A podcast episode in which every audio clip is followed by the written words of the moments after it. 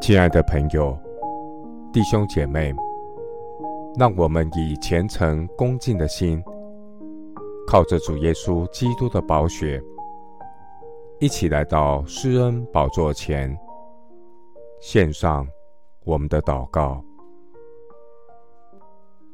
我们在天上的父，你的话安定在天，直到永远。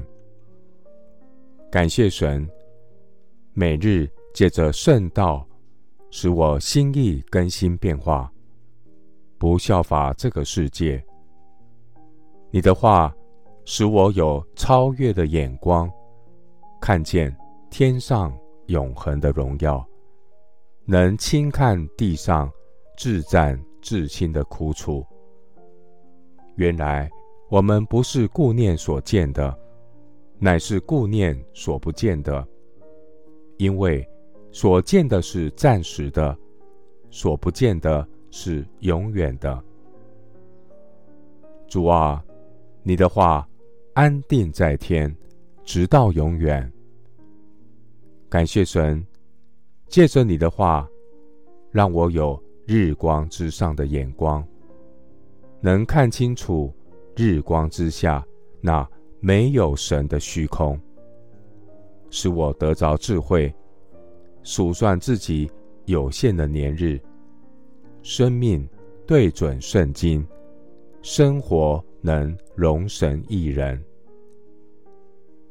主啊，这世界和其上的情欲都要过去，唯独遵行神旨意的是永远长存。